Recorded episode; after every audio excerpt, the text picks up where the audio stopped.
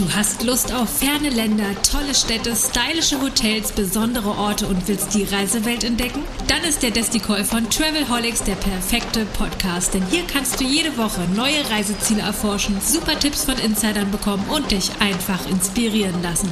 Im Travelholics Desticall gibt es genau das und noch mehr. Kostenlos, bequem und gut gegen Fernweh. Und jetzt startet deine Reise im Ohr. Hör dich einfach weg. Ready for Take Off. Argentina. Ojo de buey, Black Dahlia en la casa. Como un uppercut de campeón mundial. Un golpe en la mesa venimos a dar. Ya la balanza se va a equilibrar. Herzlich willkommen zur vierten Episode des Travelholics Festival, dem Podcast, der Reiseziele für die Ohren vorstellt. Und wir sind auch in der vierten Episode nochmal unterwegs in Mittelamerika, in Costa Rica, dem kleinen Land zwischen den zwei Ozeanen, was wir, wie wir gelernt haben in den letzten Episoden, schon so viel Vielfalt bietet, dass man unbedingt hin sollte und am besten mehrere Orte besuchen. Und das wird auch ein bisschen das Thema sein in dieser Episode.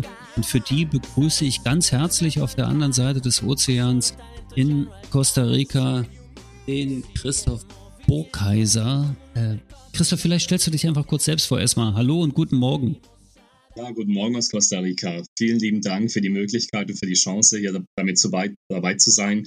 Äh, Christoph Burkheiser ist mein Name. Ich bin seit über 18 Jahren im Zielgebiet Costa Rica tätig äh, für Amadeus äh, Travel als Incoming-Agentur seit über 27 Jahren hier zuständig für verschiedene, hauptsächlich deutschsprachige Reiseveranstalter und eben auch für meine kleine eigene Reiseagentur äh, seit fünf Jahren jetzt knapp dabei.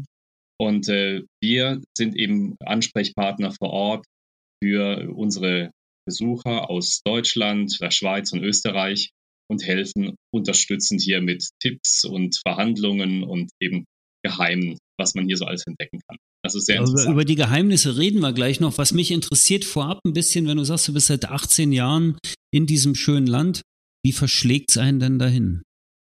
Ja, hast, du- einfach das äh, Rückflugticket weggeschmissen oder wie war's? Nicht ganz so, nein. Also das ist irgendwie so ein kleiner Prozess gewesen. Äh, Der hat sich dann über so ein Jahr hingezogen. Ich war ganz happy, eigentlich angestellt in der Tourismusbranche, äh, damals in Basel-Mulhouse am Flughafen. Und ähm, nach dem 11. September war das alles ein bisschen hin und her und natürlich ähm, die Emotionen gingen hoch und runter, weil alles so unstabil schien. Und ähm, dann ist natürlich in einem jungen Kopf immer noch so das Thema, ja, ich möchte noch die Welt sehen, ich möchte noch irgendwas machen, ich möchte irgendwas beitragen, äh, was helfen, Sozialarbeit oder einfach was Positives beitragen im Leben. Und so kam die Idee zustande, dass ich eben ähm, gedacht habe, ich könnte ja das verbinden mit äh, Spanisch oder eben noch was dazulernen, ne? die Erfahrung zu sammeln. Und dann habe ich mich auf die Suche gemacht und ähm, habe dann ja, Costa Rica gefunden. und äh, trotz, dass ich Tourismus studiert hatte, war das damals gar kein so, äh, ja, dieser Fleck, der wurde gar nicht bearbeitet oder besprochen. Man hat den Panama-Kanal gekannt, Südamerika hat man besprochen, Mexiko, die Kulturen der Mayas und der Azteken, aber Costa Rica war doch irgendwie noch was Unbekanntes und das hat mich dann gereizt und gelockt. Und so habe ich dann angefangen, äh, Kontakte zu suchen und war hier erstmal ein paar Monate im Tierheim tätig. Äh, nebst habe ich dann Spanisch noch weitergemacht und ähm, dann später dann in der Nationalparksverwaltung gearbeitet. Das war einfach unglaublich. Also da ging es einfach darum, dass man so viele Eindrücke gewinnt, von so vielen verschiedenen Menschen empfangen wird, auch dankbar und äh, immer wieder mit Neugier. Und so kam das dann, dass man sich einfach ja irgendwie auf die andere Seite des Ozeans geschwenkt hat und sich einfach angefangen hat, zu, zu Hause zu fühlen, einen Sinn wiedergefunden hat. Äh, und so ist das Ganze dann, hat den Lauf genommen, ne? kann man sagen. Und jetzt fühlst du dich äh, als ja, Dauergast, als, na, du bist eigentlich, das ist deine Heimat jetzt, oder? Ja, man fühlt sich hier zu Hause. Man, Ja. man bewegt sich äh, ganz anders als jetzt in Deutschland. Man, man ist nach so langer Zeit schon quasi fast entfremdet in, in der deutschen Heimat. Ja, man spricht die Sprache noch, ähm, man ist in Kontakt mit den Agenturen, was, was eigentlich auch sehr toll ist. Das, das freut mich jedes Mal, weil es doch immer so eine Wurzel ist noch, äh, ja, die man einfach nicht ganz abreißt. Ähm, manchmal denkt man schon, oh, verliere ich die Sprache, verliere ich sie nicht, aber äh, es gibt ja immer wieder Möglichkeiten, die deutsche Sprache einzusetzen und ähm, es freut einen dann, ja, einfach in Kontakt zu bleiben mit der alten Heimat. Deswegen machen wir das heute auch mal ein bisschen auf Deutsch, damit du äh, die Sprache nicht verlierst. Träumst du eigentlich, eine kurze Frage noch, also das ist die letzte persönliche, und dann kommen wir ein bisschen zum Thema, aber äh, träumst du Spanisch oder träumst du Deutsch, wenn du nachts träumst? Nein, auf jeden Fall Spanisch. Das, ja, äh, das, das war, glaube ich, kein Geheimnis. Das war für mich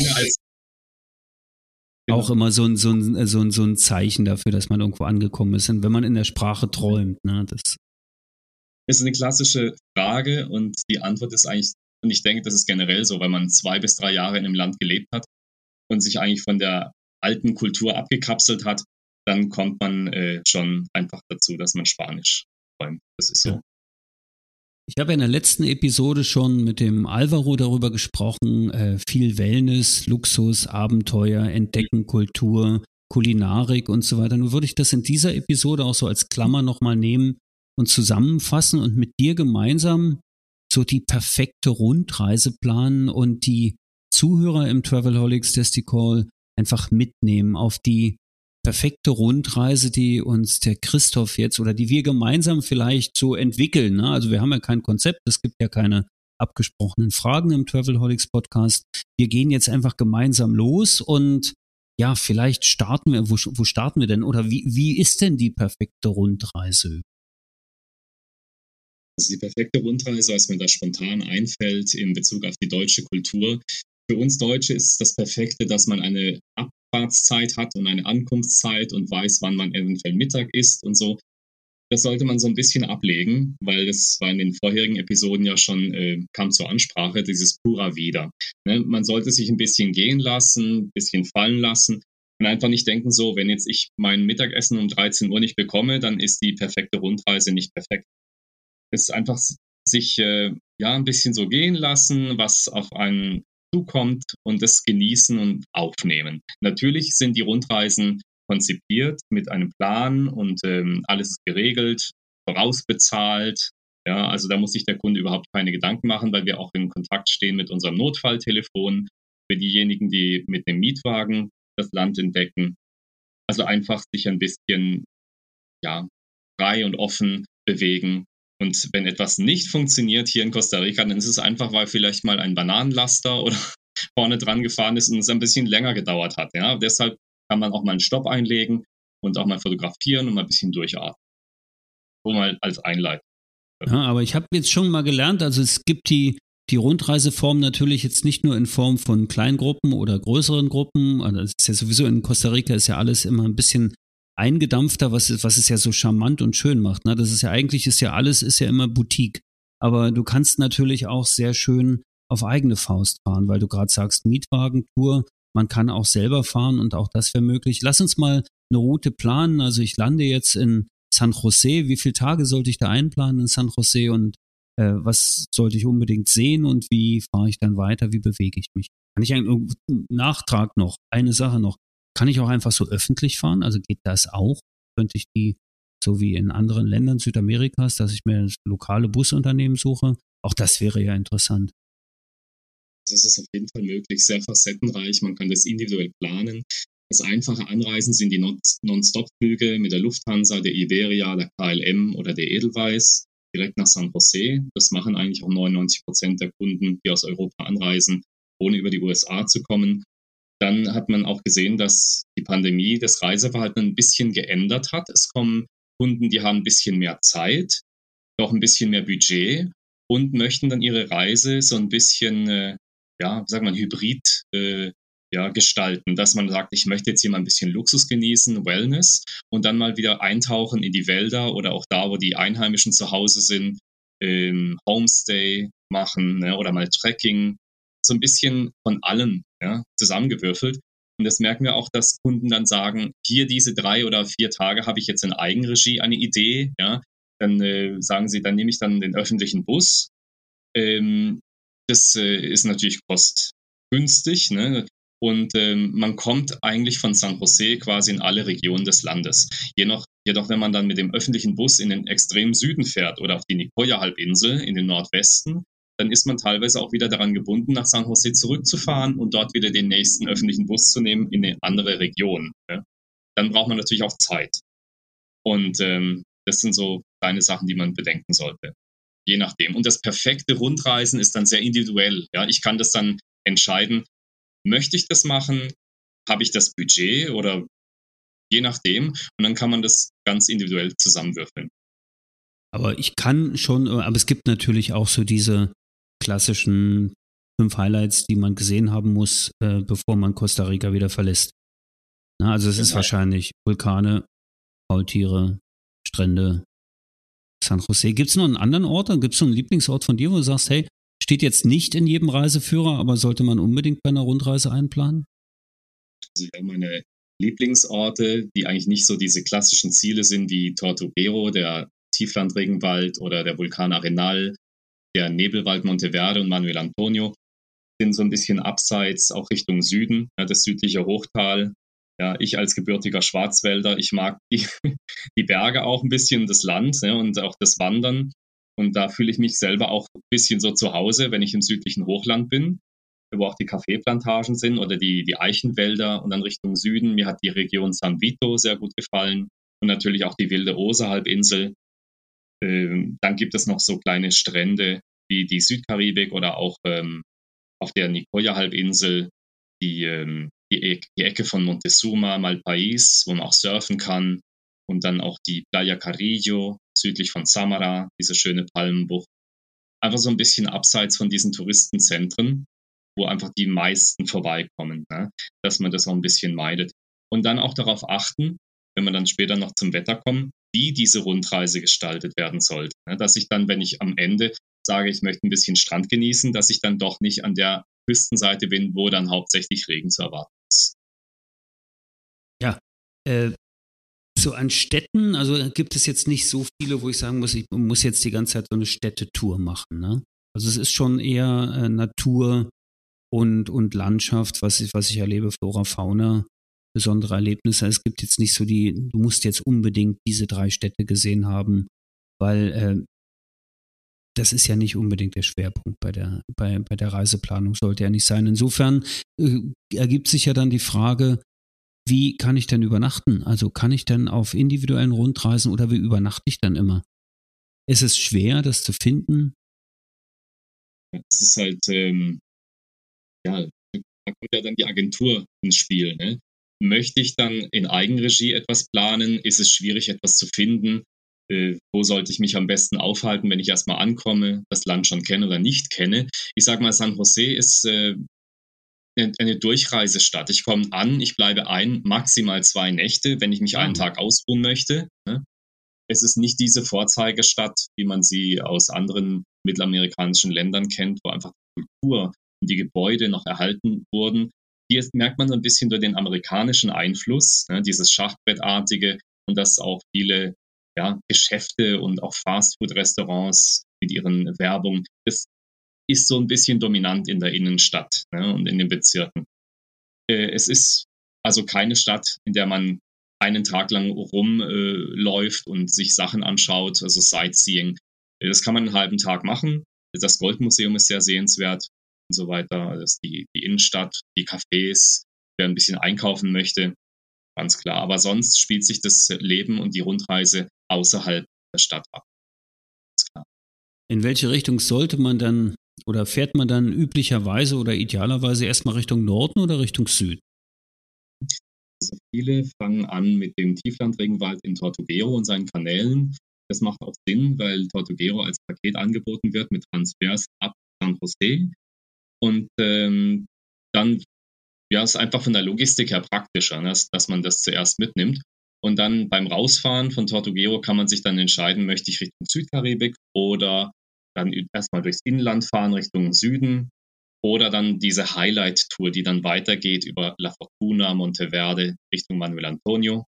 Die dann ein bisschen mehr Zeit haben, die können dann Richtung Norden Vulkan Tenori und Vulkan Rincon de la Vieja äh, noch mitnehmen auf ihrer Rundreise. Das ist so dann das Klassische. Ja. Und wer mehr Zeit hat, führt dann so Richtung Süden alles. Okay, okay. Und wenn ich, äh, das hatten wir im letzten Podcast ganz zum Schluss auch schon mal kurz ange, angeteasert, das Thema Familien, wenn ich mit Kindern unterwegs bin, sollte ich da dann irgendwie eine andere Route planen oder auf bestimmte Dinge achten? Ja, für Familien ist es auch wichtig zu sehen, wie alt sind die Kinder. Wenn sie unter fünf Jahre alt sind, dann ist es so, dass sie auch nicht bei allen Aktivitäten dabei sein können, ne? wie jetzt eine Canopy-Tour oder so. Ansonsten wäre es dann besser, dass man Hotels sucht, die einen Pool haben, die vielleicht nicht allzu groß sind und äh, die Infrastruktur, ja, dass man nicht so weit laufen muss zum Restaurant. Da achtet man dann schon ein bisschen auf solche Sachen. Äh, also weniger, ich denke, Europäer, die mit Familien kommen, die würde ich nicht in einen Strandclub schicken mit äh, Kids Club und Animation und so weiter. Die gibt's ja auch im Nordwesten. Aber das ist für mich nicht Teil einer perfekten Rundreise, sondern quasi ein Spiegelbild von dem, was wir auch in Europa erleben, im Mittelmeerraum. Ne? Diese All-Inclusive Resorts. Das ist so eher dann das Produkt, was Nordamerikaner suchen, wo sich dann auch Deutsche oder Mitteleuropäer ein bisschen fehl am Platz äh, empfinden können, ja, auch gerade mit Kindern.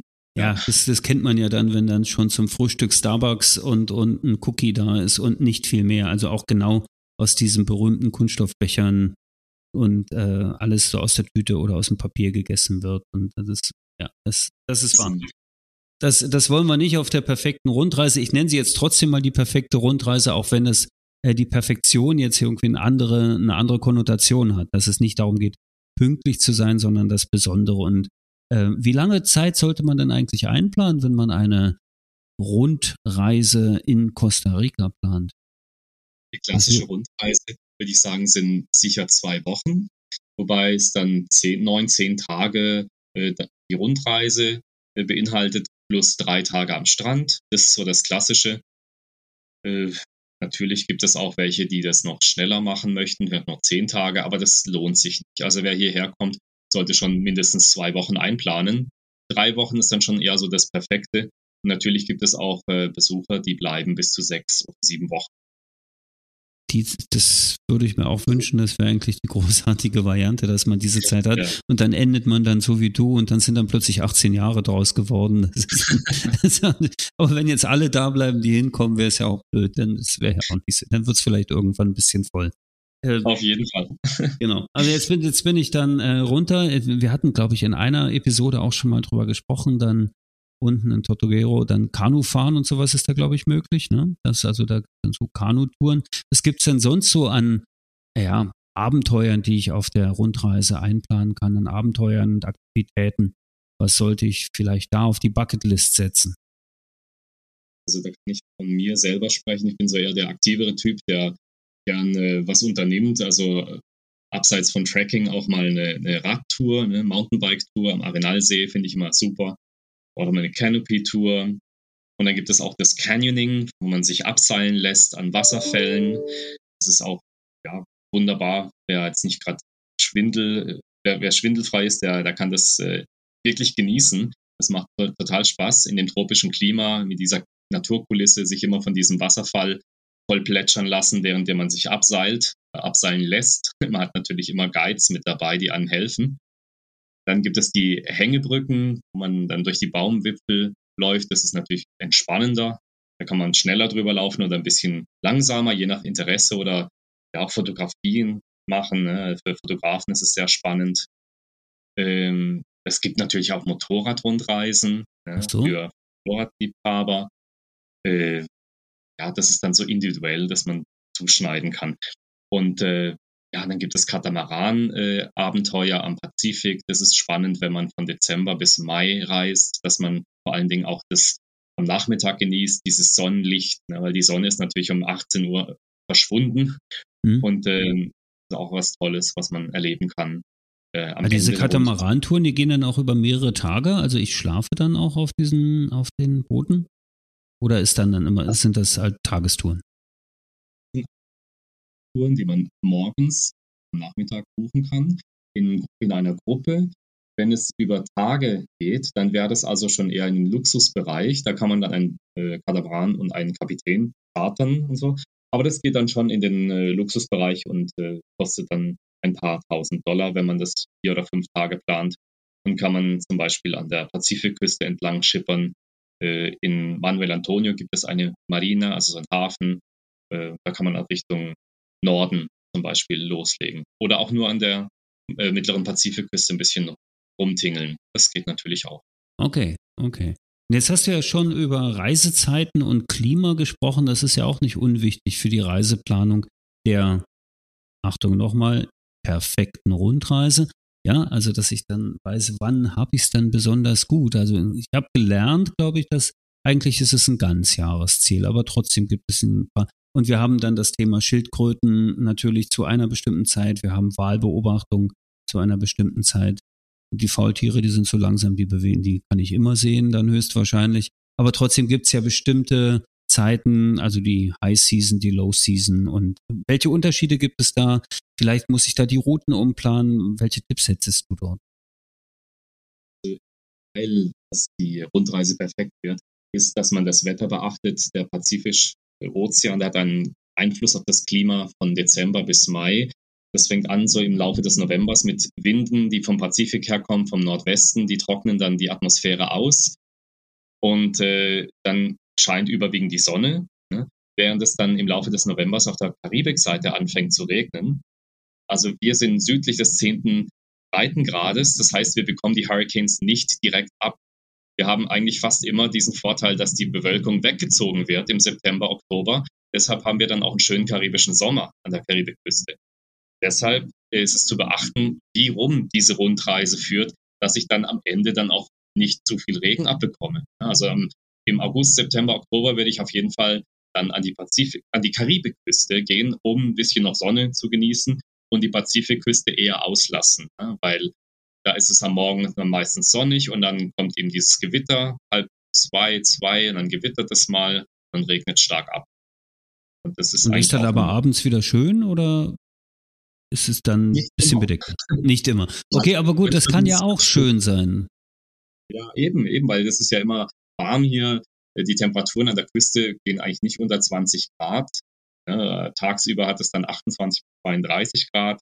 Wenn der Regenschauer kommt, dann sind es 23 bis 25 Grad. Also der, das ist gar nicht unangenehm an der Küste. Gar sehr erfrischend. Und äh, wenn dann vielleicht mal ein paar Moskitos rauskommen, wenn es regnet, dann zieht man äh, längere Hosen, also lange Hosen an, geschlossene Schuhe. Die können vielleicht mal ein bisschen lästig sein dann im Regenwald. Aber es ist nicht so, dass man dann wirklich äh, eingeschränkt ist durch Insekten oder so. Also es ist schon sehr, sehr angenehm. Okay, das dürfte dann also auch allen Romantikreisenden oder Familien, die dann äh, unterwegs sind und wo es dann immer so Bedenken gibt, oh Gott, ich habe Angst vor Spinnen oder Mücken oder, oder ähnlichen Geschichten, ein bisschen die, ja, die Sorge nehmen, würde ich sagen. Okay, also wenn ich jetzt, äh, wir haben gesagt, Ganzjahresziel, du würdest die Route immer ein bisschen an, an, anpassen. Es gibt aber schon eine High Season, ne? Also sind die welche Monate Ganz, sind das?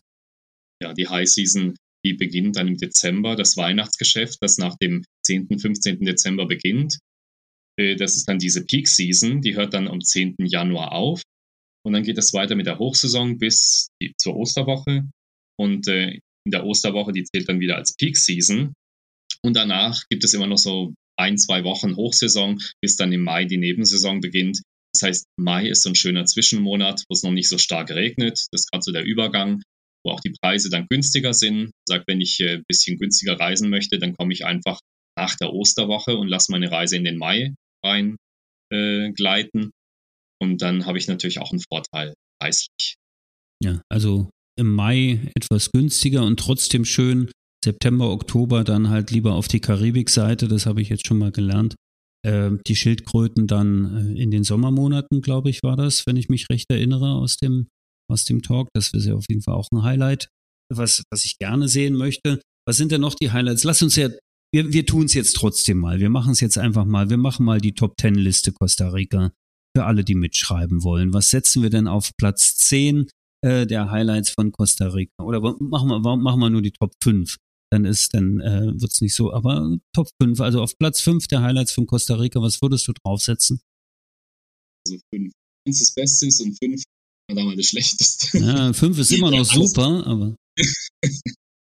also, kann man, hier kann man nicht sagen, dass irgendwas äh, nicht gut ist, also, aber ich kann jetzt individuell für mich sprechen, ganz subjektiv. Ja. Äh, fangen wir mal unten an. Ja, gut, Fünf ist für mich diese klassische Rundreise, wo ich dann wirklich auch diese Thermalquellen erleben kann am Vulkan Arenal, auch wenn es runterplattert, in, in, in, dem Regen, in den Thermalquellen sitzen äh, und dann auch diese diese Natur in der Nähe haben, diese Geräusche. Das ist für mich so ein Platz fünf. Ja. Okay. Und äh, Platz vier wäre für mich ähm, ja einfach auch diese Aktivitäten, die ich machen kann, weil das ist so facettenreich, ähm, dass ich eine Stunde fahre oder zwei Stunden und dann habe ich ein anderes Landschaftsbild und dann kann ich wieder was total anderes machen, ohne jetzt irgendwie eine Woche Urlaub machen zu müssen. Das ist ja auch ein Vorteil für uns hier. Wir gehen am Samstag mal schnell dahin und dann sage ich, ja, ich war in den Bergen, habe eine Jacke angehabt und dann war ich dann am Nachmittag am Strand ne, in der Sonne. Und das ist so diese, dieses Facettenreiche, das würde ich für mich auf Platz vier stellen. Ja. Und jetzt kommen wir schon in die Top 3. Ja, die Top 3. Was sind die Top 3? Das, macht mir aber schwierig. Ja, okay, also na gut, dann, dann nehmen wir einfach die Orte auch ein bisschen. Ne? Also ich denke, äh, eine Tierbeobachtung oder eine Zipline-Tour oder, oder Canopy oder, oder sowas sollte man auf jeden Fall dabei haben, ja? Ja, eben mhm. dieses, dieses Action, das kommt dann schon in die Top 3 für mich. Also wenn so ein Canyoning am Wasserfall abseilen und eine Motorradtour äh, oder Mountainbike-Tour ist für mich klar Top 3 ähm, dabei. Und äh, das zweite wäre für mich dieses, ja, dieses Spezielle, was Costa Rica bietet, diese Boutique-Hotels im Urwald, dieses Ambiente, dass man wirklich unglaublichen Luxus genießen kann.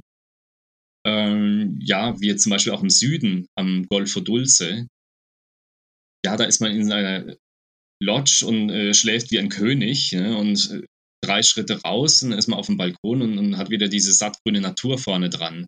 Also, dass man denkt, Costa Rica hat wirklich was Unglaubliches zu bieten. Also immer diese, dieser Überraschungseffekt. Okay. Auch wenn es jetzt nicht gesponsert ist und so weiter, aber gibt es dann, also Golfo Dulce habe ich mir schon mal gemerkt, gibt es denn, hat die Lodge einen Namen oder gibt es mehrere davon? Also gibt es so ein paar Orte, wo man sagen muss, hey, wenn du dir echt was gönnen willst oder Hochzeitsreise oder keine Ahnung, solche Sachen, das wären jetzt so Orte, da solltest du unbedingt mal übernachtet haben oder gönn dir was, tu das mal. Also da bleiben wir bei diesem Platz Nummer zwei. Da fallen mir eben diese Worte ein und diese Namen wie äh, Golfo Dulce, das ist die Playa Niguesa Lodge. Mhm. Die ist mir immer sehr in Erinnerung geblieben, genauso wie El Remanso auf dem Weg Richtung Karate auf der Osa-Halbinsel. Dann auch Cura Design Villas bei Uvita oben oberhalb in den Bergen. Ist ein unglaublich toller Ort. Äh, und dann ja, weiter im Norden auf der Nicoya-Halbinsel gibt es so äh, Hotspots wie bei Nosara, die Lagarta Lodge oder auch das Tangomar, äh, Boutique Beachfront Hotel. Das sind so diese schönen kleinen Ecken, die da hervorstechen. Und wenn wir jetzt auch nicht nur von Luxus und von viel Geld reden, also Luxus ist für mich nicht, dass man jetzt irgendwie 500 Dollar für eine Übernachtung zahlt. Für mich ist auf diesem Platz zwei auch ähm, dieses Authentische, was ich ja in meiner eigenen kleinen Agentur auch vertrete, dass man eintaucht in die lokale Kultur und mit den Costa Ricanern äh, teilt, Teil des Lebens ist, ne? dass man aufgenommen wird und Teil der Familie ist. Man geht dahin und hat dann nachher das Gefühl, ich war wirklich dabei, ja, und habe auch gemerkt, was dieses pura vida oder dieses, diese Lebenseinstellung bedeutet, dass die Leute zufrieden sind mit dem, was sie haben und nicht denken, dass dieser Luxus oder dass dieses Stadtleben die Zukunft ist, dass jetzt die, die Kinder abwandern in die Stadt. Das hatte ich ja bei meiner persönlichen Einführung in meiner Präsentation schon geschrieben, dass einfach, ähm, dass auch ein deutscher Kunde, der hier im Land ist, auch sieht, dass man mit wenig zufrieden ist. Ne? Und ähm, das ist wirklich ganz entscheidend. Das kommt dann für mich dann schon zu Top 1, dass man hier die Zufriedenheit lernt. Ähm, das ist die beste Schule eigentlich. Für mich war das die beste Schule überhaupt und auch gesundheitlich als Allergiker, äh, als Kind in Deutschland nicht raus zu können, im Frühling äh, immer ja, Nase äh, zu oder die Augen tränen und dass man hier einfach alles essen kann, man hat keine Allergien, man hat Lebensqualität und dann das in Verbindung mit Zufriedenheit und Dankbarsein und auch, dass man in der Pandemie gemerkt hat, dass es immer jemanden gibt, der einen die Hand reicht und einen unterstützt. Und das ist ähm, das Beste überhaupt. Also das ist für mich die perfekte Highlight-Rundreise, die jetzt schon 18 Jahre dauert und einfach ähm, die Dankbarkeit, die man hier mit jedem kleinen äh, Schritt erlebt hat und dieser Zusammenhalt und das ist einfach perfekt. Also Christoph, ich finde irgendwie ein besseres Schlusswort für eine Staffel Costa Rica Desticol kann man kaum machen. Ich glaube, du hast sowohl Pura Vida als auch die, die Seele und das, das Schöne dieses Landes so perfekt dargestellt, erklärt und äh, perfekt nicht im Sinne von pünktlich, sondern im Sinne von einzigartig und erlebnisreich. Ich danke dir ganz herzlich. Ich danke dir für dieses Gespräch in der vierten Episode des Desti Call von Travelholics zum wunderschönen Land Costa Rica, dem Land zwischen zwei Meeren. Danke nach Costa Rica an Christoph Burkaiser. Wiederhören. Vielen lieben Dank, Roman. Ebenso. Grüße nach Berlin. Tschüss. Und allen Zuhörern sage ich Dankeschön für das äh, Treubleiben in diesen vier Episoden Desti Call vom Travelholics Podcast. Mein Name ist Roman Borch und wir hören uns hoffentlich bald wieder. Bis dahin, gute Reisen. Willkommen zurück. Gut gelandet? Lust auf mehr? Dann einfach den Podcast abonnieren und selbst ein Travelholic werden. Oder bist du schon Weltenbummler und willst dein Hotel oder deine Destination einmal im Travelholics Destoy vorstellen und Hörer auf eine Reise mitnehmen? Just get in touch mit Travelholics, dem Podcast für Touristiker.